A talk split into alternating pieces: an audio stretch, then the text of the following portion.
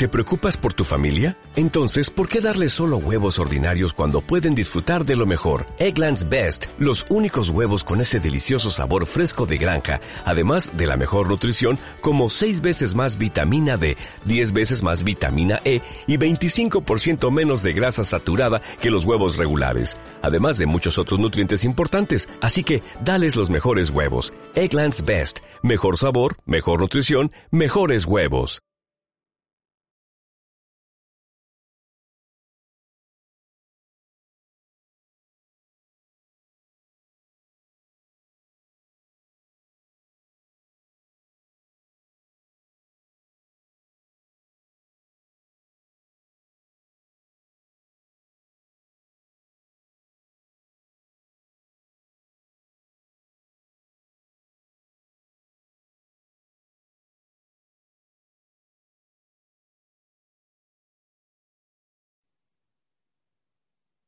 Muy buenas noches, pues escuchas, empieza otra vez un bonito programa de, de, videojuegos, esto que es el lonchecito que grabamos justamente todos los lunes a las nueve y media, hora de la Ciudad de México, y pues saludar a la gente que nos esté eh, sintonizando en vivo, y pues también vamos a saludar a esta mesa de conocedores, aquí está el buen Michael, Michael, ¿cómo estás? Hola Choco, estoy muy bien, muy feliz, aquí disfrutando de una nochecita lluviosa, llovió en la Ciudad de México, pero qué mejor oportunidad para ver este unas películas y jugar videojuegos o ver películas de videojuegos, también es muy divertido.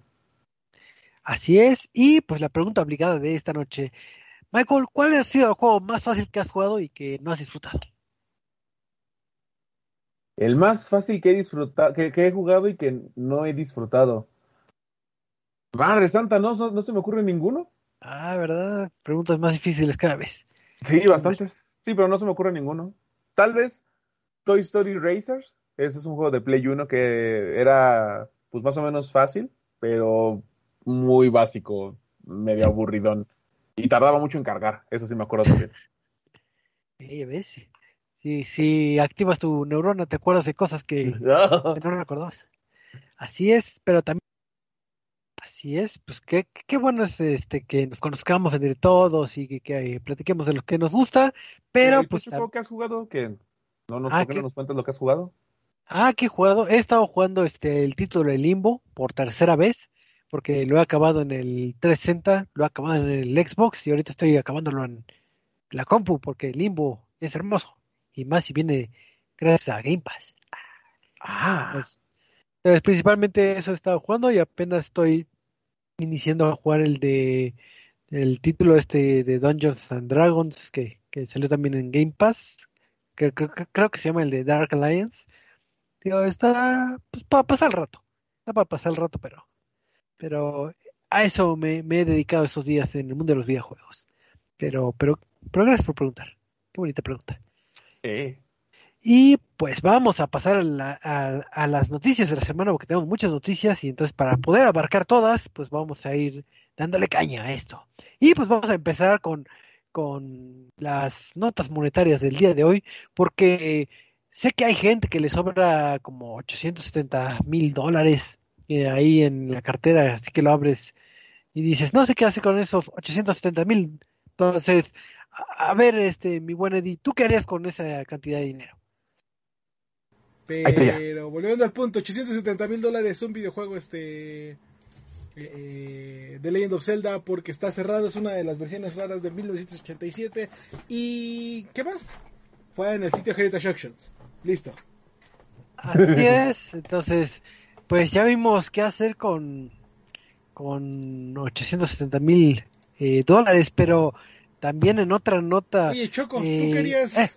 tú querías, es más, Tú querías con el doble de dinero. Millón y medio de dólares. Con millón y medio de dólares eh, compraría este una casita, tal vez compraría muchas fichas de Lego y haría un jardín de Lego. Qué bonito. Nada más porque porque puedo hacerlo y compraría muchas plantitas. Y yo creo que es, eso haría con, con, con el dinero. Ya si me sobra, pues comprar más casas. Pero eh, hay gente que gastaría en otras cosas y, pues imagínate tener un, eh, ahora sí, millón y medio de dólares. ¿Y en qué los podrías gastar? Pues hay muchas opciones en este bello mundo, pero podrías gastarlo en videojuegos también. ¿Y qué comprarías? Uno pensaría que una super laptop, eh, bueno, una super, eh, no sé, computadora gaming, algo por el estilo, pero no. Puedes comprar una copia de de Super Mario 64, porque también esta semana eh, hubo un reporte de que una subasta de una copia de Super Mario 64 que estaba sellada y pues eh, se preguntarán por qué está tan cara eh, si ustedes lo pueden comprar en 60 dólares en su momento. Pues resulta que es una copia sellada y también igual que la nota anterior en la escala de Wata Games está en un 9.8 entonces, si vemos que hace rato en la nota de Zelda tenía una puntuación 9, pues 9.8 es casi, casi, eh, casi ni tocada por el hombre, ¿no? Entonces, eh, se supone que en ese estado, en esa calificación, hay en el mundo cinco copias de Mario Bros. Entonces, eh, pues la gente le agradó la idea y dijo, pues voy a gastar ese dinero y voy a comprarlo. Entonces, eh, bonita forma de invertir su dinero en una copia que ni van a abrir, no me la van a ver. entonces, pues uno, uno pelea por, por la morralla y, y otros gastan, gastan mucho en videojuegos que ni van a poder jugar. Pero así es, entonces fue una semana de muchos gastos. Sí. Pero pues, continuando con esta idea de los gastos, eh, mi buen eh, Michael, tú eres fanático del título de Death Stranding, ¿volverías a comprarlo? Claro que sí, y lo mejor de todo es que no lo compraría ni por 870 mil dólares, ni por medio millón de dólares, tampoco, no gastaría en ese juego esa cantidad tan exorbitante. ¿Sabes cuánto yo gastaría en ese juego? ¿Sabes cuánto? 10 dólares. Así de bueno. Sí, ¿por qué? porque así como les habíamos anunciado que ya se había confirmado la Death Stranding Director Scott, resulta que ya anunciaron en el State of Play de la semana pasada, donde nada pasaron tantas cosas, salvo lo más interesante fue Deathloop, esta exclusiva temporal de un año de Bethesda, antes de que ya se mude definitivamente a Xbox.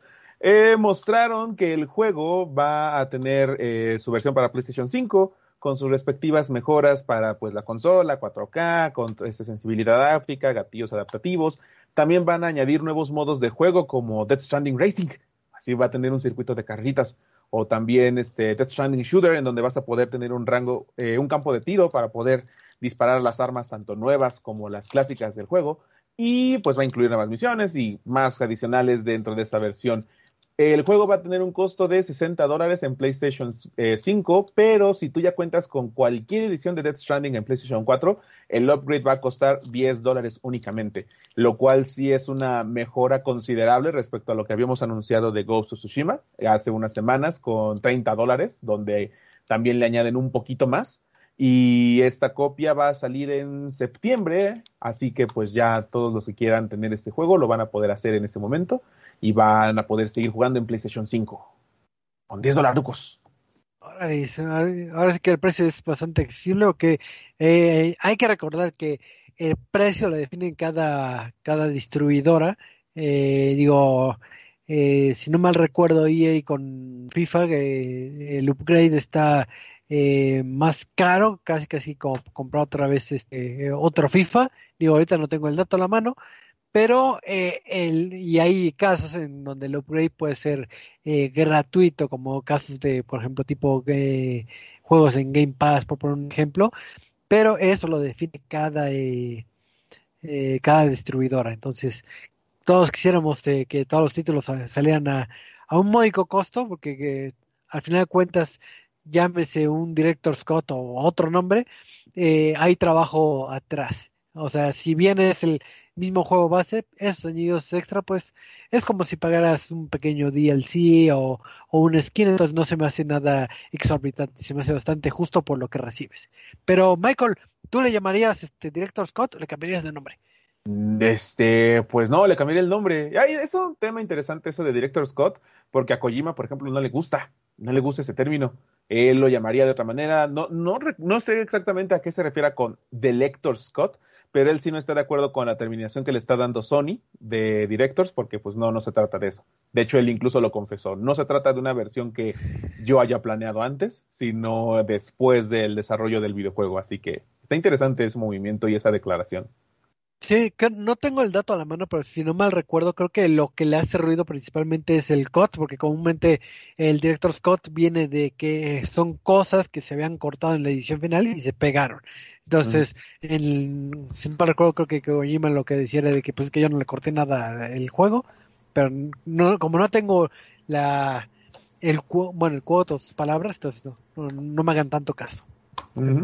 No tengo a la mano, pero el chiste es que pues ya si quieren upgradear, 10 dolarucos. Pero eh, con esto de que me gusta... Kojima no le gustó. ah, sí, y Kojima no le gusta nada. No. Pero, pero Silent Hill, Silent Hill. Ah, no. Todavía este, Pero también, eh, si tienen dinero, que nos gusta hablar de puro dinero, somos capitalistas, eh, creo que muchos han estado esperando el, el Nintendo Switch Pro, porque todos dicen que ya va a salir, va a salir, y que los rumores, que no sé qué. Entonces yo, yo, yo guardé mi, mi dinero para un Nintendo Switch Pro, pero Eddie, eh, ¿vio la luz acaso un Nintendo Switch Pro o algo parecido? Eh, sin comentarios. No quiero ah. hablar de este. De esta yo sí quiero hablar. Etapa de mi yo sí vida hablar. bastante triste. Tengo que hablarlo, yo sí lo tengo que hablar, yo, yo, yo, yo, tengo que dar esta noticia porque va a ser muy felices a los que no poseen un Switch. Y es que resulta que la semana pasada, el martes, así, de random, sin decir absolutamente a agua va, este, anunciaron la nueva Nintendo Switch OLED. Así es, el famosísimo 4K, eh, 1080 con nuevos Joy-Con que ya no tienen drift y todos esos rumores de la consola que estaban rumorándose por los insiders creíbles y defendibles, pues no es cierto. Resulta que el, upgrade más relevante, hay dos upgrades que le pusieron relevantes a la consola y es que ya no va a ser una pantalla de 6.4 pulgadas, sino va a ser una pantalla de 7 pulgadas. Y esta pantalla va a ser OLED y va a seguir produciendo los juegos a 720p en su modo portátil. Pero el modo del dock también va a seguir produciendo sus juegos a 1080. Pero el dock ya va a incluir una entrada directamente de Ethernet, lo cual va a facilitar muchísimo más el acceso a tus juegos online a través de pues, la red, sin tener que comprarle un adaptador adicional. El juego... entonces me estás diciendo que que, que, vale la pena que haya ahorrado para tener un puerto Ethernet. ¿Acaso? Claro, de hecho sí, o sea, siendo muy honesto, sí. Bueno, sobre todo si no has comprado un Switch como un servidor, en, en, el que ya no consigues el adaptador de forma separada y ya ocupas el puerto USB de la consola dedicada, pues a otra cosa como un control pro o unos audífonos. De igual manera va a tener una memoria expandida interna de 32 a 64 gigabytes, lo cual también va a tener más jueguitos para descargar, todo divertido. Y pues va a tener un costo de 349 dólares, si mal no recuerdo, creo que sí. 350. 350 dólares y va a salir en octubre, también si mal no recuerdo pero al menos, o sea, no importa cuándo vaya a salir porque en México no hay una fecha este, clara, definida, solamente dice que a finales de año, tanto para México como para América Latina, así que de aquí a lo que se anuncia de forma oficial en nuestra región, pues pueden también ahorrarse unos pesitos, tampoco tenemos el precio confirmado, pero de igual manera la preventa creo que ya también está liberada para esta nueva Nintendo Switch OLED. OLED. Es un oh nuevo color. Ay, es un nuevo color blanco, sí está bien bonito, pero pues no, no han declarado si los problemas del drift este, van a solucionarse. Es la misma consola. Es la misma consola, bueno. pantalla LED. Ah, bueno, pues ahí está, una pantalla LED. Está bonito. Así que sí. Eh, así que sí. Es correcto, ya porque la consola no puede estar más muerta para estas alturas.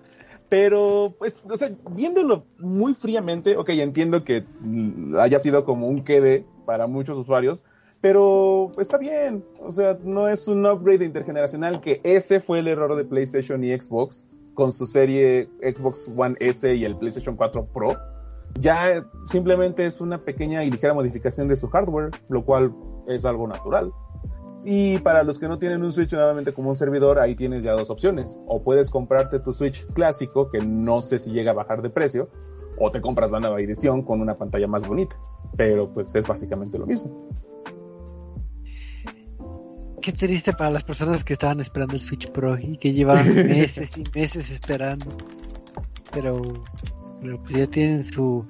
Creo que, que lo más triste, bueno, de las quejas principales es de que a sabiendas de que el principal detalle o la principal que- queja es este de el drift del, del control y parece que bueno por lo que he oído no se va a corregir ese detalle que creo que era eh, la, la una de las quejas primordiales que tenían la eh, la comunidad gamer no Ah, mínimo eso sí arreglo y creo que digo no tengo detalles pero creo que cambió también uno de los procesadores de eh, interno pero No, no cambió no, nada. no. Es la misma consola. Ah, qué triste Lo único que cambió es de la Nintendo Switch OLED. el- y, y ni siquiera es tan exclusivo el, el que tenga el cablecito port porque también lo van a vender por separado. El Ah, el dock, ¿verdad? El, el cable LAN. Que es Sí, algo bastante sí. bueno. Me hubiera frustrado más que solo lo vendieran con la consola. Eh, pero sí, solamente cambia el tamaño de la pantalla. Que es OLED. Ya, ya aquí mi pregunta entonces sería Eddie. Eddie, ¿tú lo comprarías? No, esta versión no. Eh, principalmente porque es lo mismo que la versión de casa. O sea, lo Ujú. que sí compraría es tal vez una Nintendo Switch Lite. Eso sí, Ujú. porque es una versión portátil. Pero por solamente por el cambio del OLED, eh, realmente no. Ok. No, vamos a seguir esperando un Nintendo Switch Pro hasta, hasta el fin de los tiempos. Nah, yo creo que con esto ya es directamente a la siguiente consola, o sea, ya a un upgrade total para una nueva consola de nueva generación, pero pues, igual, dentro de unos años. Pues sí, pero ¿sabes qué podemos tener también tal, tal vez en los próximos años? Que ah, hay regresos este, que, que unos esperan, digo, tal vez eh, no les tocó de lleno, pero sí han de haber oído de esta caricatura de los halcones galácticos. No sé si ustedes lo, lo habían visto cuando eran jóvenes o ya no les tocó. No. Los conozco, pero no nunca lo- los vi. Aparte creo que, bueno, no sé si me equivoco, pero algo se rumoreaba desde la película de Scooby-Doo, ¿no? ¿O estos son los otros? No, ¿Alcanos Galácticos ¿qué- es de Hanna-Barbera? ¿O de quién es? Eh, no, no es de Hanna Barbera, pero de quién en Scooby-Doo quién le salió? Que me- ah, no era el el perro este que, que sale con uno azul, ¿no?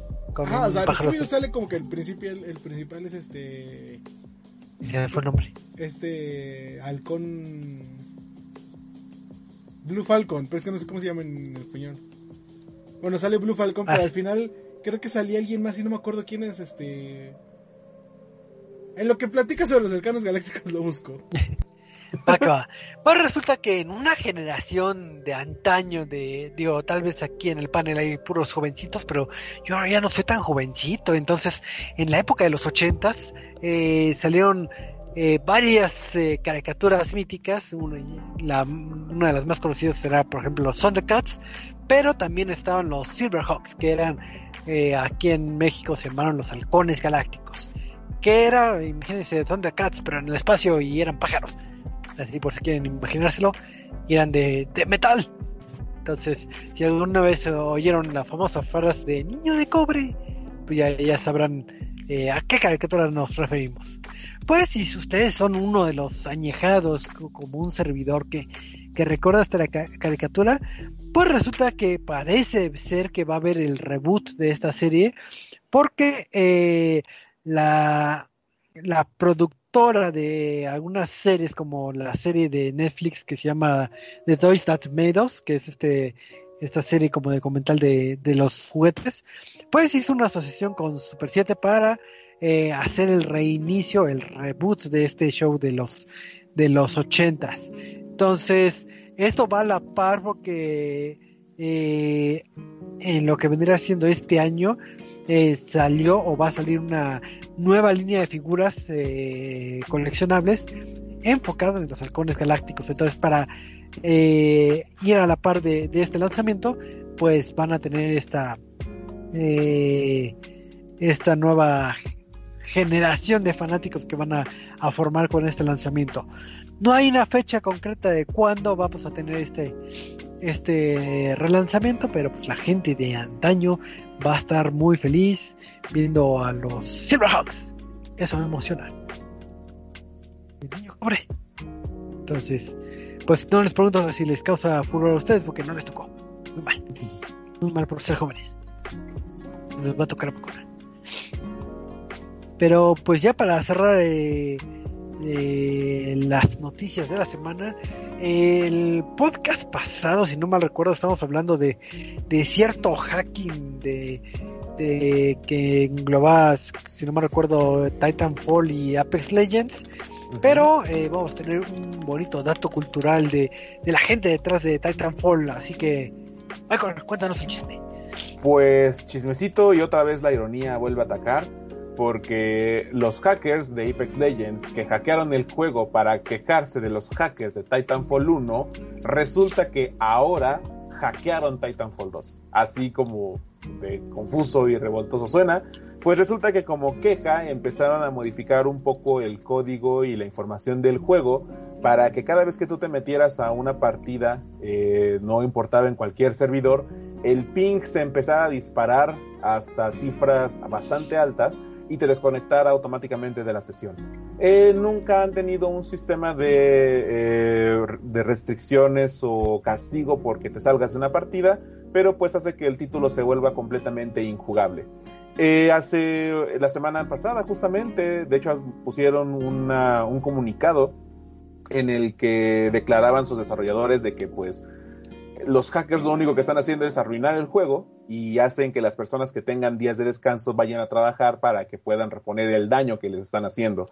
Y también eh, tanto Respawn como Electronic Arts dijeron eh, de forma pues hasta al aire de que ya se encuentra trabajando un pequeño equipo de personas en este en esa solución para que todos los problemas de Titanfall 1 y 2 se solucionen. Pero aparentemente son solo dos personas las que están detrás de todo esto, así que también demuestran el constante eh, esfuerzo que está produciendo esta compañía para darle eh, solución a los problemas.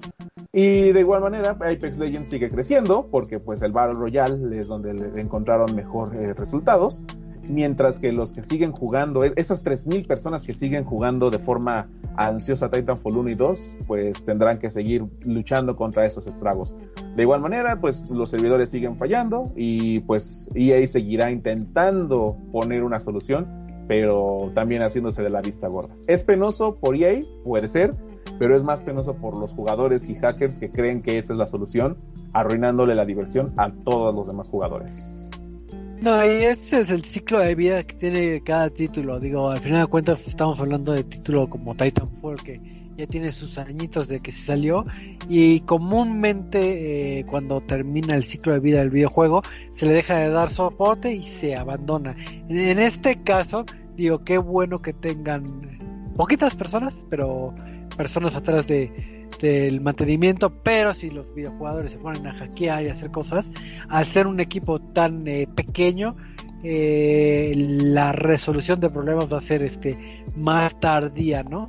Entonces, si todavía hay personas o si se les sigue dando soporte, pues disfruten del juego, no, no se pongan a, a, dañarlo. Ya si tienen quejas, pues es mejor mandar este un formulario de contacto o quejarse en redes sociales si quieren pero no afectar directamente eh, al juego porque se quejan de los juegos y, los, los, hacen injugables. Entonces, eh, son parte del problema. Muy mal, muchachos. Muy mal. Y tú muy mal, Michael, también. ¿Yo por qué? y, como les creo que lo más triste de esta situación es el tweet que tuvo que sacar eh, el que fue el PR de este de, de, Respawn, ¿no? de, de Respawn Diciendo que Dude estaba en, mis, en mi comida de. Bueno, en mi, mi día de 4 de julio, que es una celebración de allá, como ya la independencia aquí. Este. Está el 4 de julio, está. Eh, y, y, aparte dice que estaba levantando a mi sobrina recién nacida, apenas la estaba conociendo y que empezó a sonar el teléfono, que tenía que regresar chinga a la oficina. Y pues este. Tuve que dejar a toda la familia para regresar a trabajar por sus mamás, casi casi, ¿no? Pues pues sí. Entonces, eh, eh, la moraleja que también les comentamos la vez pasada es que recuerden que hay muchas personas atrás de un videojuego, hay trabajo eh, muy fuerte, que es algo que hemos intentado foguear cada vez que podemos, de que se quejan de que el título, que es corto, que, que, que no sale los parches rápido, etcétera, pero pues hay gente, hay seres humanos atrás, ¿no? Y ya hemos hablado innumerables veces del crunch y de todo lo que se sufre atrás de, del mundo de videojuegos, entonces no les pongan el pie también, digo, piensen en la gente detrás del mundo de los videojuegos, si tanto les gusta, eh, una cosa es la retroalimentación y otro el, el boicot, así que sean mejores personas, pónganse ese, ese objetivo. Y pues vamos a pasar a la receta de la semana porque eh, recibí muchas cartas, correos, emails y, y, muchos comentarios en redes sociales de que me decían, oye Choco, están hablando de puros títulos AAA y, y, y, y qué bueno que hablen de títulos AAA, pero, pero ¿dónde están este eh, las reseñas que tanto queremos? Entonces, después de tantos correos y aquí es cuando aplicamos la de mate, eso nunca pasó. Entonces, para, para solucionar este problema y a toda la fanaticada que lo esperaba, regresan las dos reseñas, al menos por, por un día más, porque queremos hablar no de un juego, sino de dos juegos rápidos. Entonces, pues vamos a empezar hablando de Project Starship X. Eh, este título eh, es un título desarrollado por Panda Indie Studios y distribuido por East Asia Soft Limited, que les sonará como de los que han estado atrás de varios títulos de Ratalaika, entonces ya los conocen. Eh, este título es una secuela. Es un título, bueno, es secuela de un título que salió hace cinco años. Es un tipo shot em up, eh, donde controlamos una navecita que está en la parte inferior y tenemos que destruir este enemigos. Eh, lo curioso, lo que hace un poco especial Project Starship X es que es parodia del mismo eh, del mismo género. Entonces, eh, primeramente visualmente es un, título que maneja 16 bits y este y maneja mucha acción frenética, llámese en el apartado visual, de que hay como destellos, hay explosiones, este, el hot del juego también es como tipo eh, gracioso, vamos a decirlo, porque, pues, por ejemplo, tienes un, una selección de personajes y todos los personajes tienen un nombre eh, gracioso con una catch, eh, catchphrase, bueno, catchphrase y pues eh, el arte el arte de los personajes también eh, digo más adelante voy a hablar de eso pero también este tiene estos elementos cómicos. Entonces vamos a, a tomarlo como que es sátira de del juego. El gameplay es tal cual eh, tenemos lo que vendría siendo nuestra aeronave. Vamos a estar disparando eh, a lo que vendría siendo eh, enemigos meteoritos y, demás podremos encontrar eh, un añadido extra a nuestra eh, navegación. Llámese que llegan este, los, ¿cómo se llaman? Los disparos de los enemigos y puedes aplicar un pequeño dash para poder hacer un pequeño salto y esquivar las balas. Entonces, comúnmente en estos... Eh, si tienes como para esquivar. Ajá, haz, haz cuenta que puedes esquivar, entonces das como un salto temporal de que, ah, salto, y esquiva la bala, entonces ya puede salir eh, bien librado. Tiene un pequeño este cooldown, pero puedes ir eh, esquivando estos estos disparos, ¿no? Eh, los enemigos son este ovnis, son este asteroides, naves en forma de calacas, dragones que salen del sol y demás este diseños eh, raros, vamos a decirlo así, porque también este que hay jefes de área y ¿qué puede haber como jefe de área? Pues estamos acostumbrados a que ves una eh, nave gigantesca con un millón de cañones y que se llena la pantalla de, disparos, pues aquí te podrás enfrentar a un cangrejo interestelar, por poner un ejemplo, o podrás eh, pelear con un ojo gigante, o podrás pelear con un vendedor interestelar, entonces si no le compras te va a atacar, o eh, inclusive podrás pelear contra un Hitler zombie, porque pues en el espacio debe que haber Hitler y zombies. Entonces, eh, haciendo alusión a lo que les digo que es mucha parodia y ámbito eh, cómico. Por ejemplo, cuando estás en tu nave y te, te van disparando, comúnmente ves una barra de energía que va disminuyendo o vas perdiendo vidas. En este caso, cuando vas perdiendo vida o, te quedan pocas vidas, va cambiando el arte de tu personaje, se va a ver ya preocupado, todo moleteado, así como tipo, eh, ¿se acuerdan el título de Punch Out de que si te golpeaban mucho ya salía tu, tu boxeador todo machacado, así de que, oh, todavía puedes ganar, y salía el arte. Entonces ahí también eh, manejan ese tipo de, de arte. Añadido a esto, también hay una pequeña como alusión a, al título de Star Fox. ¿Se acuerdan que habían unos niveles que no ibas en la nave, sino ibas en un tanque y ahí navegabas en el tanquecito? Pues también eh, este título de Project Starship tiene sus niveles con tanque. Entonces, eh, aterrizas en un, en un planeta y manejas tu tanquecito. La jugabilidad es la misma, eh, salvo que el dash, eh, en lugar de hacer este salto como temporal, tu tanquecito va a saltar.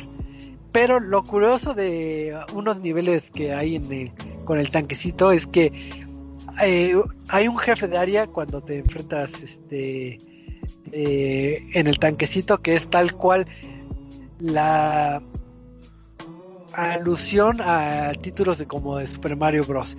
¿Por qué? Porque hay tuberías, hay conchas y el jefe es como un dragón, como tipo Bowser, y podrás matarlo a balazos o saltar y apretar una hacha y que se caiga.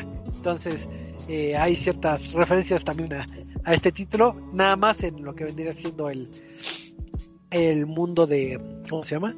del tanque. Eh, algo que le da vida a este juego de replay value es que en una sola sentada nada más vas a poder jugar 5 niveles, pero hay un catálogo de 14 niveles distintos. Entonces, estos niveles te, los van a poner a hacer de que, ah, primero te aviento el de los tanques, y luego vas a ir al sol, y luego vas a ir al planeta, y luego vas, y no sé, al espacio pierdes por X o Y razón, vuelves a jugar y ah, ahora te va uno del espacio, uno con meteoritos y otro con, con esta mejora. Entonces, eh, te lo, al tener este elemento al azar, eh, le da, le da un poco de mayor vida al juego. Y también lo que se genera al azar también son los enemigos. Puedes estar en el nivel del sol, por ejemplo, los niveles del sol son que en la mitad de la pantalla es un sol y salen los dragones y del otro lado están las naves. Entonces tienes que estar pegado de lado derecho para que no te hagan daño. Pero hay veces que van a salir dragones o hay veces que van a salir naves o, va a ser una combinación o van a salir como eh, ciertos modos alternos que vas a ir desbloqueando conforme vayas progresando en el juego. A pesar de que vayas perdiendo y reinicies, reinicies, podrás desbloquear eh, eh, distintos modos. Por ejemplo, hay uno que es este eh, que te pone como decir el modo difícil. Entonces la pantalla se llena de puros disparos, aunque no haya quien te dispare o se llena toda de flamas o se hace de cámara lenta. Entonces te lo va generando también al hacer, obviamente cuando lo desbloques. Entonces ya tenemos como tres variables que te hace que el juego sea eh, eh, distinto, ¿no?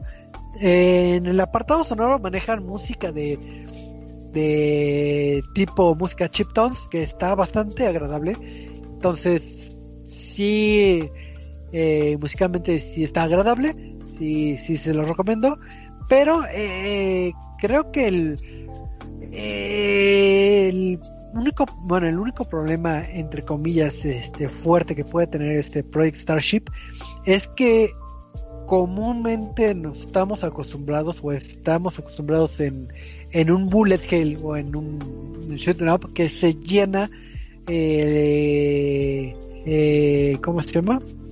Eh, la pantalla de muchos disparos o los patrones de los enemigos son muy complicados o sea ya estamos casados con la idea que un bullet hell o un este shooting up de este estilo tiene que ser un juego difícil y este juego es bastante sencillo porque si bien hay un buen surtido de enemigos, eh, los patrones son bastante sencillos de, descifrar, ¿no? De que, ah, ya sé que esta navecita va en zigzag, ah, esta dispara continuamente.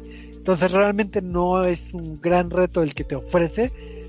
Y eh, para los cazadores de, de los logros, les, les gustará saber que en menos de 30 minutos eh, ya pueden tener casi todos los logros, porque principalmente es pasar uno, dos, tres o cuatro niveles y ya con eso ya eh, habrás acabado el título a nivel de, ¿cómo se llama? Del Gamer Score.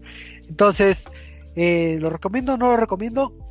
Es un buen acercamiento si es la primera vez que juegas un Bullet Hell, porque realmente la dificultad es muy sencilla y por las por las cosas curiosas. Si ya eres un videojugador experimentado, eh, te agradará por el sentido de, de parodia, pero no, no ofertará algo complicado. Ya ves que en esta época de, actual ya si te hacen las cosas fáciles ya hasta, ya hasta uno se enoja. Pero este es el título de Project Starship X. Entonces no sé si tengan alguna duda o comentario.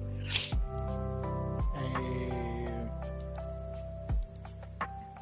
no, creo que no. Lo único que, me, que, que, me interesa es esta parte que dices que como que tiene como un dash, cosa que para shoot em ups estos de navecitas es como que casi casi nunca está presente, entonces no sé qué tan eh, útil o qué tan necesario es para el para el juego. Pues en jugabilidad sí, eh, es un añadido distinto porque el dash puedes ocuparlo como para dos situaciones. Una es de que viene la bala, la vas a esquivar, aplicas el dash y ya la esquivas. Y otro hay algunos enemigos o algunos eh, momentos en donde puedes encadenar los dash. Entonces cuando haces un dash y estás junto a un enemigo es como si lo golpearas. O sea, chocas pero no te hace Ok. daño.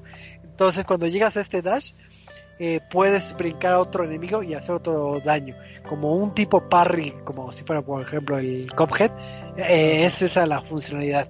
Entonces eh, pues le da también otra variedad que está eh, un poco forzada porque sí se nota cuando te, te están diciendo que ocupa aquí dash porque vienen enemigos este, escalonados entonces te conviene hacer este eh, esta funcionalidad creo que siente un poco forzada pero pues este pero al final de cuentas es Pero está bien Es útil. diseñada, ¿no? O sea, al final- Sí. Sí, está bien diseñado, entonces, este, pues, pues es un título que, que no me desagradó, de hecho sí me agradó, pero no, no, no es para todos los gustos, pero no, no, pero no es un título malo. Entonces, qui- quiero suponer que la precuela, ahí sí no la jugué, pero eh, quiero suponer que esa sí estaría disponible en Steam. Eh, Project Starship X eh, sí está en consolas de nueva generación. Así que, llame ya. Y. Vamos ¿Y la con la segunda. Ah, La, variedad de- armas. están casadas principalmente a, a los personajes que elijas. Por ejemplo, eh, está el personaje base que dispara derecho. hay una chica que dispara eh, derecho y, y diagonal, pero con menos fuerza. Y ya después podrás desbloquear a, a nuevos personajes como a, a este pulpo conocido del mundo de Lovecraft. También es un personaje desbloqueable de los últimos. Ándale. Entonces lo, lo puedes desbloquear y es como un escato. Entonces, pues este eh, van principalmente casados al personaje que, que elijas en un inicio. Entonces, un juego curioso. Pero hablando de escatos, eh, recordarán hace como 6, 7 meses yo creo que el buen este Michael platicó de un de un título muy disfrutable por él que era eh, el, el Techeco. ¿Te acuerdas de Techeco? Sí. Sí. ¿Y quién es? Es un niñito que por alguna razón me recuerda a Diego Maradona. Pero este, es que sí se parece un montón, no me puedes negar que no. ¿Te acuerdas que era un título bastante irreverente, extraño y raro? Random, sí, sería la palabra ideal para describirlo. ¿Es correcto? Pues te acordarás que dentro de los múltiples niveles este randoms que hay, hay unos niveles que estabas en una patineta y tenías que agarrar X o Y cosa y saltar a otro nivel, pero estás en una patineta, ¿no? Ajá. Pues imagínate el éxito de la fanaticada, de, de seguro les llegó miles y millones de correos que dijeron, oye, ese nivel de, de Checo en, en patineta me gustó mucho, ¿por qué no hacen un juego? Oh, y Dios. resulta que eh, Te- Checo eh, ahora está en el mundo de las patinetas con el título de Skate Master Checo. Entonces, si estaban cansando, cansados de un Tony Hawk Pro Skater, de un, eh, un título skater, pues llega a ser la, la, la, la lucha este personaje ahora en una patineta. No entiendo Y cómo pues, es que ya eh, sabían de este personaje y yo no. no tengo ni idea de dónde salió el checo. Es que es una reseña que tuvimos hace unos meses, como dice el buen Choco, pero ahora en patineta. No. Así es. Entonces, eh, pues ocupando ese reciclaje de ese de esa funcionalidad, pues sacaron este nuevo título que que maneja el mismo un mismo apartado visual que es esta paleta de colores como de 8 bits y gráficos raros en donde pues después de los sucesos del castillo pues eh, va a pelear otra vez contra el mal este checo para para luchar y creo que tiene que ir en contra de unos alienígenas me parece y pues eh, va en su patineta y la interfaz aquí es distinta a lo que se nos presentó en el título anterior ya que imagínense que es una eh, interfaz tipo eh, no sé si sería bien dicho decir como Mega Man, en donde tienes como seis niveles a tu disposición y tú eliges el con el que quieres empezar. Cada nivel te va a decir, ah, ¿sabes qué? Eh, no sé, por ejemplo, el, eh, el salón de bingo tiene cinco estrellitas de dificultad, pero el estadio de fútbol tiene dos estrellitas. O, eh, eh, no sé, un supermercado tiene tres estrellitas. Entonces tú te puedes lanzar al que tú quieras, este, empezar. Obviamente al completar todos estos desbloquearás lo que vendría siendo el mundo final para enfrentarte al enemigo de esta de esta encomienda. Y pues resulta que cómo se dan los niveles en este título de Sketchmaster. Pues resulta que que vas en tu patineta, tienes cierta cantidad de vidas y es un avance este lineal. Entonces eh, va avanzando la, la pantalla y tú vas controlando a Checo. Él se- las funcionalidades que tiene es nada más saltar, ir de izquierda a derecha y para derrotar los enemigos vas a tener que pisarlos. Obviamente eh, se mantiene esta eh, cosa bizarra, ironía, cosa extraña que tiene el juego, porque pues estarás con enemigos extraños, por ejemplo, estás en un supermercado, pero te enfrentarás a abuelitas y vampiros, porque pues, es lo que siempre hay en un supermercado. Y hay precipicios también, y hay plataformas que aparecen y desaparecen. Entonces, ¿cómo los derrotas? Todos los derrotas este, pisándolos. Entonces, eh, eh, puedes recibir lo que vendría siendo este, cierta cantidad de golpes y pues vas avanzando, ¿no? Eh, durante tu camino podrás recolectar dinero. Estas bolsas de dinero te servirán para comprar este si no mal recuerdo vidas o continuos cuando acabes cada uno de los niveles entonces imagínate que cuando estás en el nivel aparecen ciertas cajas y cada caja tiene una letra al azar esto le sonará un poquito como a títulos como Contra, donde dices, ah, pues este, si agarro la caja voy a tener cierto como poder. Pero en este caso no. Las cajas que salen eh, con letras al azar, las vas a ir recolectando para juntar una palabra de cinco letras. Obviamente si y recolectas todas. Entonces vamos a poner el caso que recolectes todo. Si juntas todas las, eh, las letras, aparecerá un personaje para ayudarte en tu pelea final de cada nivel tiene su, su voz. Entonces imagínate que no se vas a pelear contra el jefe vampiro. Juntaste una W y una K y una E y una R, una L y una Y. Entonces sale Checo y dice, te juego el sí. Todo lo que juntaste, así se llama. ¿Qué dice el- qué? Es que con, cualquier combinación de letras que juntes, eh, va a invocar a un personaje. No sé cuántos personajes eh, existen, pero va a salir algo, algo raro. Va a salir, no sé, ah, un robot que salta y pasa toda la pantalla. O, ah, el mismo robot de hace rato, pero nada más dispara eh, pistolas de agua. O va a salir un niño llorando, caminando. Va a ser cualquier cosa bizarra que, que se le ocurra, pero pues este en un ambiente un poco ortodoxo. Eh, también hay un personaje que, si no me recuerdo, creo que también estaba en el juego principal, que es este perro que es muy similar al perro de Mega Man, donde al pisarlo te hará saltar, entonces también está presente. Y, ya.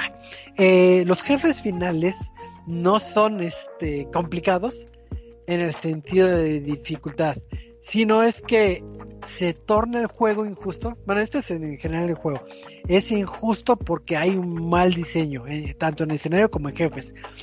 Eh, ejemplo, en, el, en el nivel del supermercado hay precipicios y hay bloques que aparecen y desaparecen. Pues estamos acostumbrados de que parpadean y aparecen y desaparecen, pero aquí es de que no parpadea y ya te va a comer la pantalla, tienes que saltar rápido y aparece de repente que, ah, aquí estaba.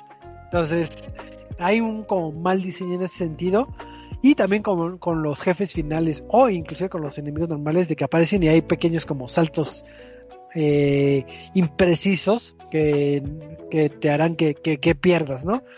Entonces, eh, ¿qué te va a ayudar mucho? Que juntes el dinero para que cada vez que pases un nivel puedas guardar tu partida y puedas seguir avanzando.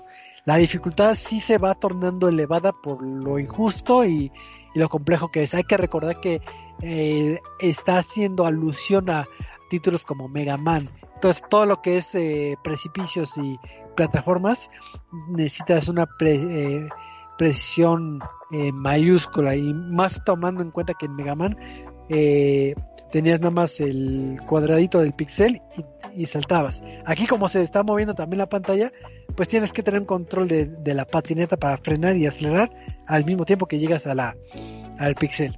Entonces, eh, ¿qué maneja de, en el apartado musical? Maneja eh, lo que vendría siendo eh, música chiptones, eh, no tan llamativa, aquí es música rara y fea, y también tiene estos sonidos de alaridos cuando pisas a alguien o cuando pereces que no, te, que no lo hace atractivo. Si eres un amante de los logros, en menos de 30 segundos, digo segundos, este, en 30 minutos, ya tendrás todo. Entonces, eh, no es un título tan recomendable. Creo que su secuel, eh, su precuela, que es el que jugó Michael, creo que es más entretenido por el acervo de de géneros y de ámbito random que tiene. Aquí se casaron con lo que vendría siendo eh, nada más el giro de patineta, pero en ejecución sí queda bastante de ver. El título cuando salió en el momento, creo que costaba 35 pesos, es un monto accesible, no sé si ahorita ya haya incrementado a, eh, a un precio mayor, pero eh, creo que no es el título de opción. Si buscaban algo de skating, pues obviamente este título nada que ver.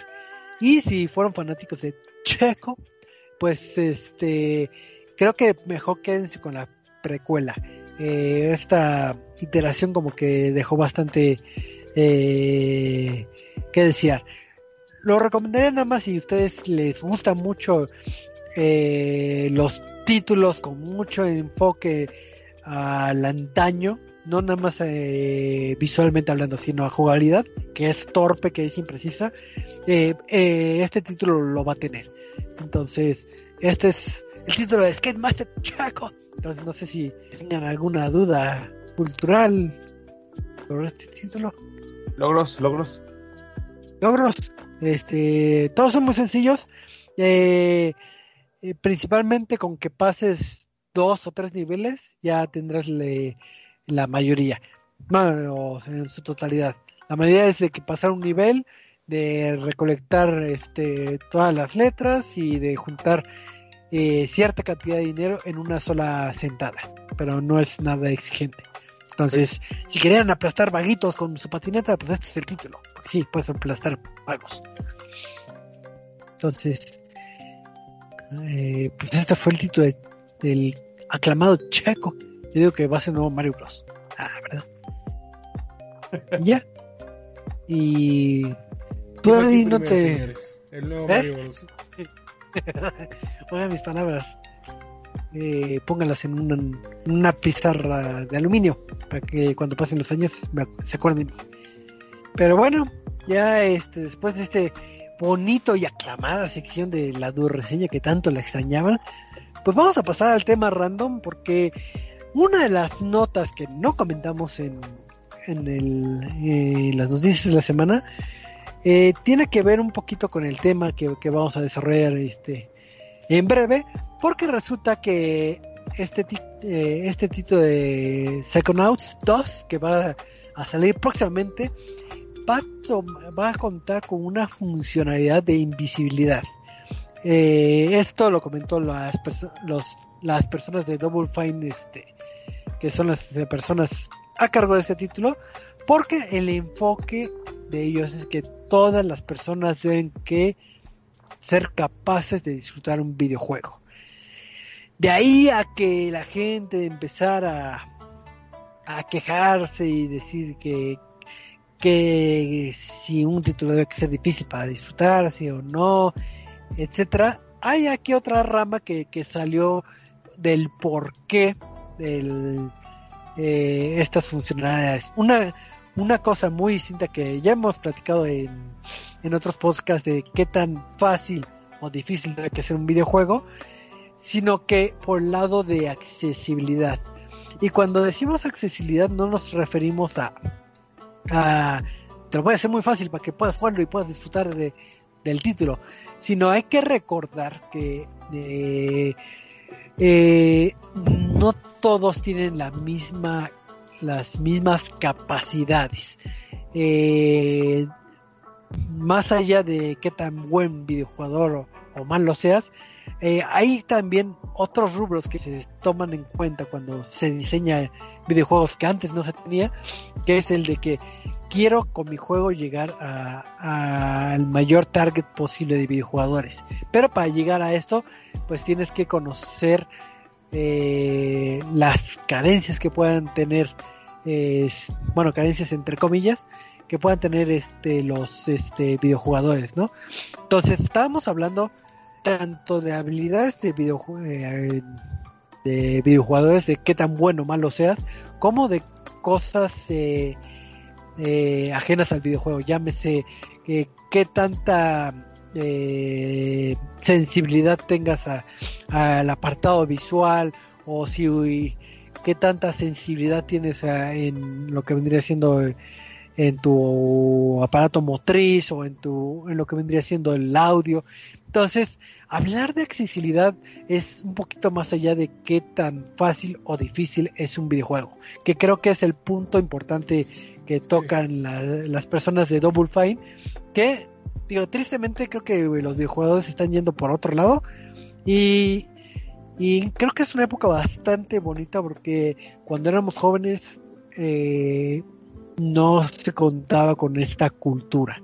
Y ahorita ya es casi un requerimiento que, que, piensen en todos los videojugadores y varios títulos han implementado eh, algunas este, métricas o algunas funcionalidades que hacen que el juego sea más sencillo o más adaptable para todos los videojugadores. Entonces, este, no sé quién quiera tocar este eh, un título o, quiera empezar a hablar del tema, si no sigo hablando. Michael, porque se iba a quejar. Ah, pues es que mm, muchos jugadores, bueno, por respecto de la queja, justamente yo estoy más de acuerdo con esa parte, porque entiendo muchísimas veces cuando un jugador eh, desea tener el acceso a este tipo de títulos, y sí, es muy diferente estar intentando jugar algo de hace 10 o 20 años que nada más era para aquel que utilizaba pues todas sus capacidades y que ahora tengamos esa tendencia para hacer las cosas más accesibles para todos. Sin embargo, también llega un punto en el que se da el diálogo, o sea, sí, tiene razón, se interpretan de mala manera para decir que los jugadores están aprovechándose de esto para hacer toda la experiencia muchísimo más sencilla, lo cual yo sí consideraría que es incluso un poco más injusto o tramposo para aquellos que simplemente se aburran con respecto a un juego, mm, respecto a su dificultad no es tanto de que los jugadores tengan que estar forzados o condicionados a si no juegas un Dark Souls o un juego tipo Souls o un roguelike que también son muy complicados, eh, no eres un verdadero jugador. pero ciertamente esta tendencia de que te hacen los juegos muchísimo más accesibles, más pay to win o de esa manera, hace que el desafío no se sienta algo tan natural, que nuevamente, por otro lado, para aquellos que sí no estén tan acostumbrados, sí sea la libertad completa para que puedan jugar videojuegos, pero hacerlo de esta manera tan accesible y que todos pueden incluso aprovechar esta función, no dudo que haya alguien que llegue a hacer, eh, a jugar este título en modo invisible, que no carezca de ninguna habilidad o que no tenga ningún problema para jugar, termine esta experiencia en que serían 4 o 5 horas porque se puede hacer todo en modo fácil y diga el juego es una porquería. Entonces muchas veces ese tipo de imágenes resuenan más y dejan en mala posición a la forma en la que podemos disfrutar los juegos, porque toda dificultad es cierto, no es necesario que acabes en modo difícil, pero tampoco es como para que te estén regalando la experiencia, ten, aquí está, y tú puedas aprovecharte de ello. Digo, eh, creo que eh, lo que luego no entienden los videojugadores o las quejas que empezamos a ver en redes sociales de, con, este comentario es de que, que hay que recordar que muchas de las opciones, eh, bueno, valga la redundancia, son opcionales. O sea, tú puedes jugar algún título, ya sea en fácil, difícil, medio, lo que tú quieras, y pues acorde a tus habilidades.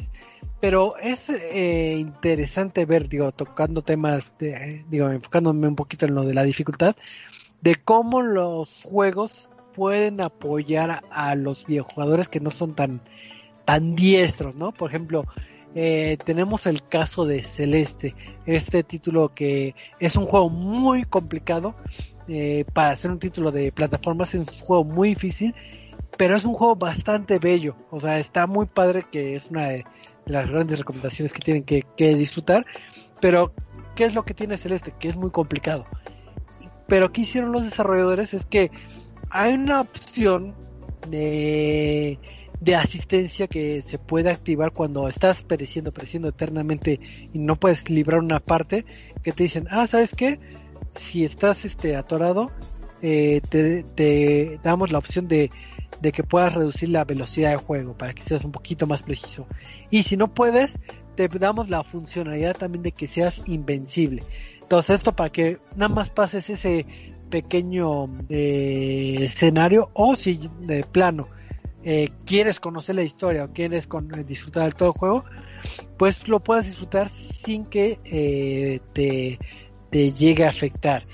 También otro caso vendría siendo los títulos de ¿cómo se llaman? De, de Noir, de estos títulos como tipo detectives y de decisiones.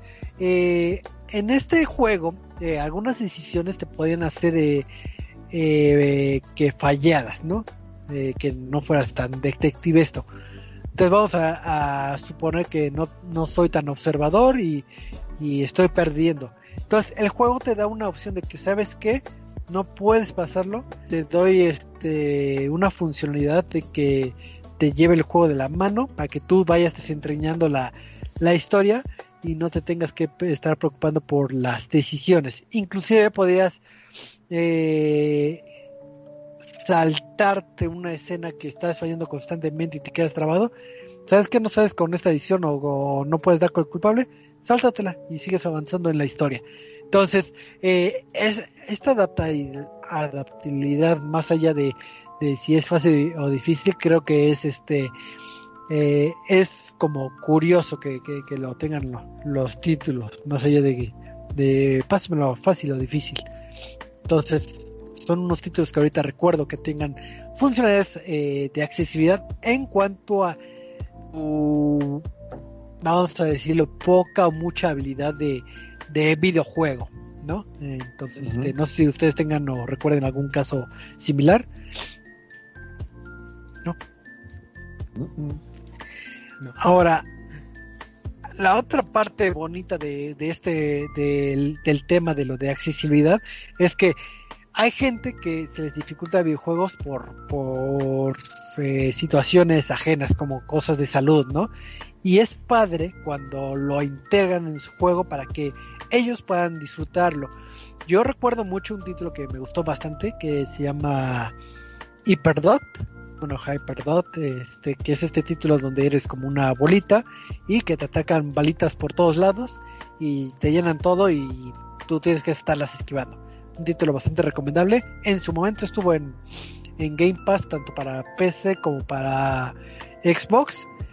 Pero eh, lo padre que tenía el juego es que tenía muchas funcionalidades de accesibilidad. Que tenía de que si eres un videojugador que no, no percibe bien los colores, tenía este el color blind, este, este modo para eh, activarlo y que no tengas tú problemas con los colores.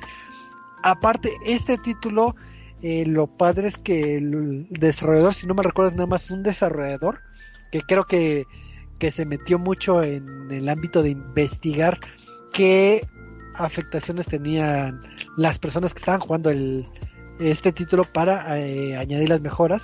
Pero este juego está compatible con este control que sacó en su momento Xbox. ¿Se acuerdan de este control adaptativo para personas que no tengan eh, las mismas habilidades? Eh, era compatible con este, con este control. Y también, si no mal recuerdo, para, para lo que vendría siendo la versión de PC, tenía este funcionalidades de vibración para el control o si tenías alguna herramienta de tracking de ojos para que pudieras jugar el título. Esto por si no tenías eh, o si tenías alguna deficiencia eh, motriz en tu, en tu cuerpo. Entonces, cuando dices un solo desarrollador se da a la tarea de hacer tantas mejoras en un título, es eh, bastante aplaudible. Si bien no es tu target principal este, este, este tipo de mejoras, el que las incursiones eh, da mucho a entender, eh, digo, y a agradecer. Y creo que muchos títulos tienen eh, también este tipo de, mejoras que, que, hacen que todos podamos este, disfrutar de este título. No sé si ustedes recuerden algún alguna algún título que incorpore estas cosas para facilitar justamente el acceso a las personas con discapacidades. Así es. Mm. Es que depende del tipo de discapacidad del cual estamos hablando, porque muchas de las que se han trabajado desde hace tiempo en videojuegos son las discapacidades visuales. Hablando de Así es. este. ¿Cómo se llama este? cuando no puedes ver algún color. Este. Algún tipo de eh, daltonismo o así. Daltonismo. Exacto. Sí, algunos de los diferentes tipos de daltonismo. Y que creo que al ser visuales los viejos fue una de las primeras cosas que se atendieron. Eh, y después de eso, la parte también de para que, que las personas este que, que, sufran de algún tipo de sordera también los puedan disfrutar, pues todo lo que es con subtítulos, subtítulos descriptivos y demás. Eh, para pues que puedan, vaya, ver los diálogos, ¿no? Y no se queden detrás de la historia. Entonces creo que hasta ese punto eh, la accesibilidad, digamos de unos 10 años para acá, eh, ha estado atacando muy bien. Eh, pero creo que sí, lo más importante hoy en día es como que lo, que platicas, por ejemplo, el este... que se cree este tipo de controles, como es el, el Adaptive Controller, que dejaba conectar un chingo de cosas, que es una de las cosas más chidas que pudo haber hecho Xbox para este resolver muchos de estos problemas. Pero también creo que eh, lo que está haciendo Double Fine, eh, diciendo, ¿sabes qué? Los viejos, vamos a dejarles que, lo disfruten, nuestro juego, eh, quitándoles tal vez un peso de encima. Y es algo que también otros videojuegos que recuerdo, por ejemplo, los de Telltale, creo que de los últimos llegaron a tener. algo similar, por ejemplo, el este la extensión de los Quick Time Events que te daban más tiempo para reaccionar a los Quick Time Events que pues una persona normal podría de cierta manera reaccionar, digamos, entre comillas, normalmente eh, y para personas que tengan alguna discapacidad eh, podían activar esta opción de necesito más tiempo para, para reaccionar, para presionar algún botón, para eh, este, hacer algún movimiento y demás. Entonces, creo que la plática actualmente fuera de, este tipo de, accesibilidad que ya había obtenido, todo ha estado girando en torno a la dificultad. Eh, y realmente no entiendo por qué se pelean si es como de, ok, no lo quieres, no, lo uses. ¿Cuál es el problema? No, pero es que Dark Souls no este no no utiliza esto. Pues, ¿Qué tiene Dark Souls no quiere hacerlo? Y es la otra parte, ¿no? Que al final del día eh, eh, como cualquier obra de arte, eh, que son los videojuegos, el, el, el, ¿cómo se llama? El, este, el autor está, pues vaya, tiene el derecho de decidir cómo quiere mandar su, este, cómo quiere dar su obra.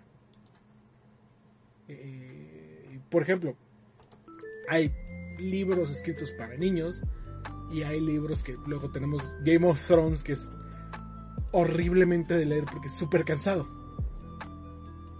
Eh, sí, una cosa es el enfoque que, está dando el autor y otro la apreciación también de, del propio, eh, eh, vamos, en el que disfruta este arte, ¿no? Es igual como las obras de arte cuando las visualizas, cada quien lo puede disfrutar de distinta forma. Uno puede decir de que qué bonitos eh, colorcitos, otro puede decir, ay no, eh, nada más dibuja puros, puros gordos.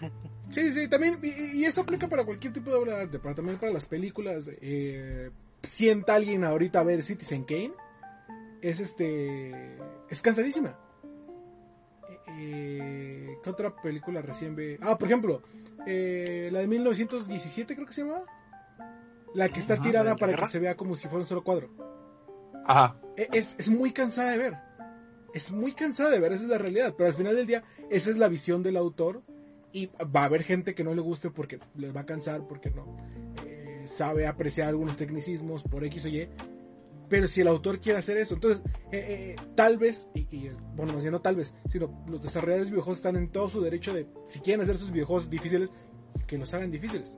Si quieren hacer videojuegos fáciles, que los hagan fáciles. Si quieren meter opciones de accesibilidad, se aprecia. Pero es cierto también que, eh, eh, por ejemplo, los Souls y este Hiyasaki, sí es Hiyasaki, ¿verdad? Eh, Miyazaki. ¿Qué? Hidetaka Miyazaki. Miyazaki, perdón. Miyazaki lo ha hablado diciendo, yo quiero que mis videojuegos sean difíciles. ¿Por qué? Porque para mí ahí está el, este, el placer de los videojuegos, en superar algún obstáculo. Está perfecto es la visión del autor. No se le puede pedir, eh, no le podemos reclamar, oye, ya es lo más fácil. ¿Que gente se va a perder? Pues sí, pero al final del día es lo que considera el autor para que se, se, se, aprecie su obra. Y es lo que platicaba Michael, porque va a haber gente que diga, lo voy a jugar en fácil y voy a perder el, el valor del juego. O sea, al final del día el, el, desarrollador está en todo su derecho, pero no podemos negar por eso que las opciones de accesibilidad son, son este, eh, bien recibidas. No voy a decir que, tal vez necesarias, porque también viene la otra parte de, ok, ¿cuántos realmente utilizan estas este, opciones de accesibilidad? ¿Cuál es el porcentaje? El 1%, muchos desarrolladores pueden decir como, es que pierdo más tiempo eh, haciendo esto, pierdo más dinero del que pueda venir, lo que sea. No podemos quejarnos porque quieran, que, alguien quiera que se disfrute, que, otras personas disfruten el juego. Y, ese es el gate, tipo de gatekeeping, el tipo de, comunidad cerrada que ha estado eh, toxiqueando la comunidad de los viejos. De, ah, es que si no eres, si no juegas tal juego, eres un mal, no eres un gamer. Si juegas solo de móviles, no eres gamer. Si juegas FIFA, no eres. Es como, tú, deja que que la gente disfrute los juegos como, como pueda y como quiera disfrutarlos. Y es, eh, es lo malo de la comunidad, porque así que tomando el ejemplo que estabas diciendo en el ámbito del cine, de que puede ser muy cansado ver, eh, por ejemplo, un Ciudadano Kane, y te pueden decir personas de que es que tienes que ver, este, no sé, mm, películas de arte en una sola sentada o tienes que verlo en eh, o tienes que oír un audio en LP para que sea fiel, ¿sí? Sí, por ejemplo, este, eh, la gente que dice, ah, es que El Señor de los Anillos es una película regular. Sí, pero es que no viste la, la película extendida, la de cuatro horas. ¿Quién se va a sentar cuatro horas a ver una película? O sea, yo lo, yo lo hago porque me gusta mucho y las dos se me hacen buenas películas. Pero no le puedes exigir a alguien decir, eh, ah, es que no te gustó porque no viste la de cuatro horas. Si no le gustó la de dos horas menos, le va a gustar la de cuatro horas. Lo mismo pasó recientemente con el Snyder Cut. Si no les gustó la versión de dos horas, no van a ver la de tres horas. Así de simple. Sí, así es, y no se tiene que crucificar a la gente de que, ay, no viste el Director Scott o Snyder Cut, entonces eh, no, no eres fanático de Hueso Colorado. Al final de cuentas hay que recordar que los videojuegos se disfrutan, ¿no? El, el, objetivo general es que tú disfrutes el videojuego. Sí, puedes estar jugando un título eternamente, el, mismo título mil veces, lo disfrutas, qué bueno. Si nada más te gusta pues, disfrutarlo en difícil o en fácil, qué bueno.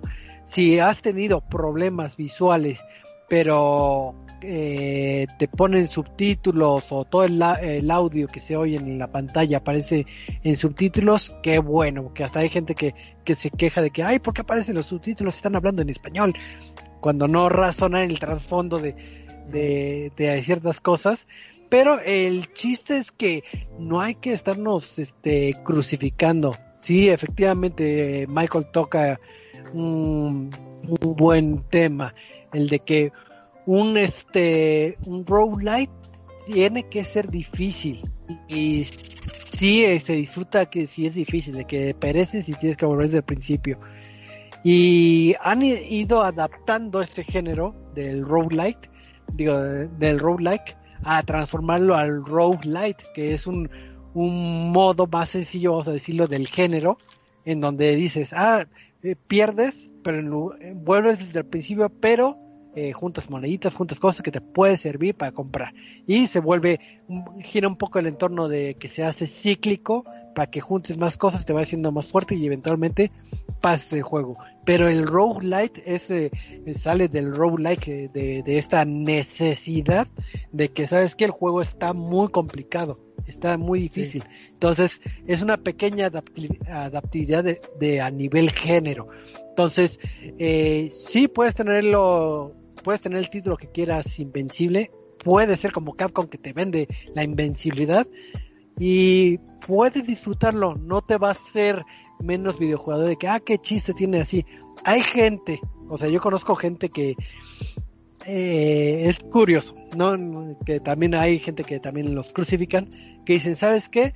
Yo me aventé de Last of Us viendo videos de YouTube.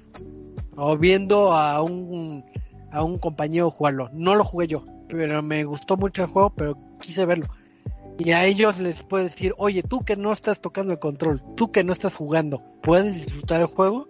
Entonces, con pura cinemática o puro gameplay que nada más lo estés visuando, yo conozco gente que sí eh, les gusta eso. Por eso hay también fanáticos que, que ven videojuegos en Twitch, que ven en distintas eh, plataformas porque también disfrutan el videojuego, independientemente de que puedes decir, ah, no te puedes considerar videojugador porque que ni siquiera este, lo aprecias y porque no tienes el control, etcétera, ¿no? Entonces, hay muchas formas de disfrutarlo, pero lo que no está padre es que nos estemos crucificando entre todos.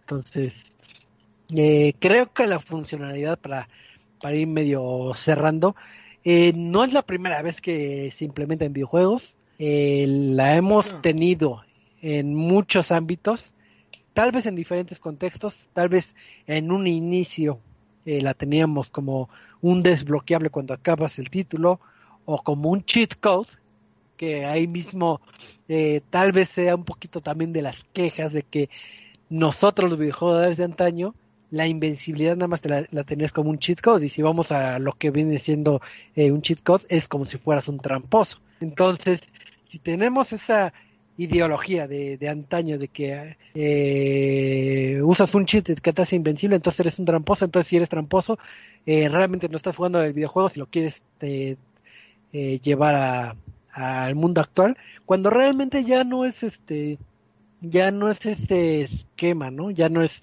ni siquiera están presentes tanto los cheat codes ya los, en los títulos. El punto medular es que, uno, acuérdense que es opcional es opcional. Si tú quieres eh, vendarte los ojos y streamearte y yo paso Mario Bros este sin ver los ojos, qué bueno, eres un gamer muy destacado, pero si también, si tú quieres pasar Super Mario Bros. pasándote control de que le digas a tu compañero me lo paso, porque está difícil, también está bien, también está bien, porque al fin de cuentas es disfrutarlo. No uno hace que sea mejor este eh, videojugador que otro. Entonces no se estén atacando, por favor. Entonces, eh, ya para ir cerrando el tema, no sé qué, qué, otros puntos quieran agregar. Eh, pues yo quisiera cerrarnos con eso. O sea, eh, no todos los juegos tienen que ser fáciles, no todos los juegos eh, tienen que tener opciones de accesibilidad. Si el autor no lo quiere, el autor tiene una visión de cómo debe ser las cosas, ¿no? Pero se agradece, ¿no? O sea, eh, te digo, al final del, día no, no, le pides a, este, no, no pides un Quijote escrito en español de hoy eh, para que le entiendas. Y luego vas a decir, es que no leíste la obra original, entonces no, no eres un lector de verdad. Es como, eh, no, si hay, si hay obras adaptadas y hay este, cosas para que más gente lo pueda disfrutar, ¿no?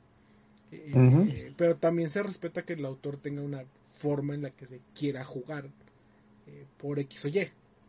Y lo mismo pasa en cualquier tipo de obra de arte pero sí no se puede seguir con este gatekeeping, con este eh, cerrar la comunidad, porque pues al final del día eh, es divertido hablar con gente de, de, de, lo que vemos, es divertido hablar con gente de qué jugamos y qué te gustó más y, ah, es que yo lo jugué en difícil y esta parte está muy difícil y ah, sí, es que está también y cambia esto y cambia aquello y yo hice esto y tú qué hiciste, ah, no, pues yo nada más hice esto, pero no se puede hacer menos o más a alguien por, por, esto. Al final del día creo que todos jugamos videojuegos por disfrutar, por divertirnos. Eh, como para andar diciéndole a alguien, no, tú no te puedes divertir. Así es. Tú, Michael, que eres fanático de Dark Souls. No, pues más que nada, digo, entiendo toda esta parte de que todos podemos disfrutar los juegos. Me quedo yo mucho con la idea, tal vez sí como ya muy arcaica de pensar que sí los videojuegos tienen que tener una dificultad y que todos podemos aprender de ello. Entiendo que todos podemos disfrutarlos, pero va a llegar un punto en el que así como en la vida real, la eh, fuera de los videojuegos, la gente va a sentir que es merecedora de juegos fáciles y rápidos porque ya los tuvieron antes y van a sentir que merecen ese tipo de reconocimiento o, condecoración sin tener que aplicar un esfuerzo previo. No digo que esté mal que hayan ayudas y entiendo que hayan ayudas y entiendo que justamente los juegos compartan un nivel de dificultad y también, como dije, no voy a pedir que una persona que nunca ha tocado un control de videojuego juegue algún Dark Souls o juegue otro, otro género complicado. Pero si incluso en los juegos tipo Tycoon, por ejemplo, de Jurassic World, ahorita que me viene a la mente, es un dolor de cabeza, que se de repente se te mueren tantas cosas, o se te escapan los animales, o hay eventos de desastres naturales, y eso no tiene una dificultad opcional para que tú lo puedas administrar, sino que a través de tu decisión, tu esfuerzo, tu dedicación al juego, y no es tan complicado como un Souls, de repente te lo quiten, entonces, ¿qué más daría el decir si lo puedo disfrutar o no lo puedo disfrutar, pero yo no entiendo cuál es ese esfuerzo?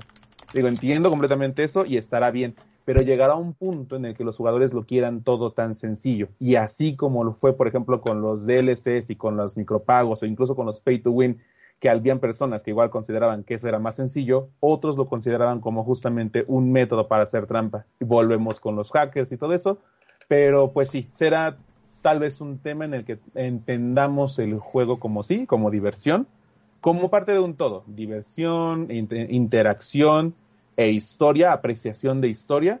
Y pues sí, también qué bueno que hay opciones para que tal vez de repente alguien que quiera pasar Psychonauts 2 en, invisible y de repente diga, y si lo pongo en normal, de repente empieza a crear un poco de cultura de eso. hace falta mucho ese tipo de cultura que empiecen a apreciar más los juegos por como un todo, más que solo un lado. No podemos decir solo la historia, no podemos decir solo el gameplay, es un todo.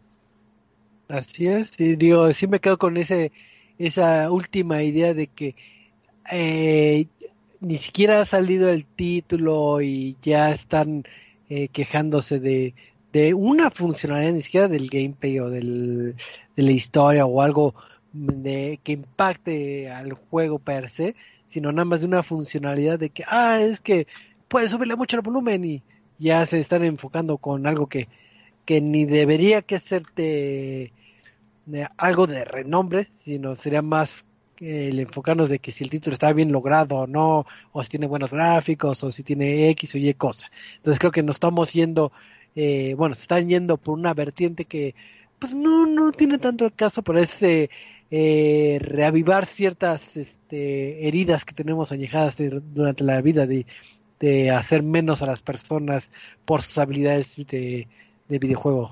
Digo, al final de cuentas, eh, lo hemos aplicado alguna vez en nuestra vida, pero pues hay que quitarnos eh, ese arraigo, ¿no? Al final de cuentas, eh, una de las cosas que fomentamos en este programa es que sea una comunidad que no sea tóxica, que sea bien recibida, no importa si juegas este títulos Minecraft, si juegas títulos de, de no sé, de Facebook, de Candy Crush o de si juegas Dark Souls este con los ojos vendados y con una mano este atada a, no sé, a la cintura, cada quien lo, lo disfruta de su manera. Pero pues este ya viendo la hora, el tiempo se pasó de volada. Y pues ya, ya acabó este programita, así que anuncios parroquiales y despedidas, mi buen Michael. Pues muchísimas gracias por acompañarnos en este bonito lonchecito. Recuerden que así como estamos aquí en Facebook, Reset.tv, también nos pueden encontrar en Twitter y en nuestra página oficial, arroba ResetMX y en resetmx.reviews para ver toda la información de los videojuegos, esports, reseñas y muchísimo más. Así que muchísimas gracias y sí, disfrutemos y divirtámonos mucho jugando. Y este, y quememos cosas en Minecraft. Eh, Así es, muchísimas gracias, Michael. Y eh, Eddie, eh, anuncios parroquiales, no sé qué va a ser el jueves. Eh, pues ya saben que los esperamos todos los jueves en punto de las 8 de la noche para hablar de esports, de, de deportes electrónicos en Centinela. Eh, realmente no sé de qué vamos a hablar esta semana. eh, pero, pero los esperamos. Y no olviden seguirnos en arroba Centinela en Facebook, Twitter e Instagram.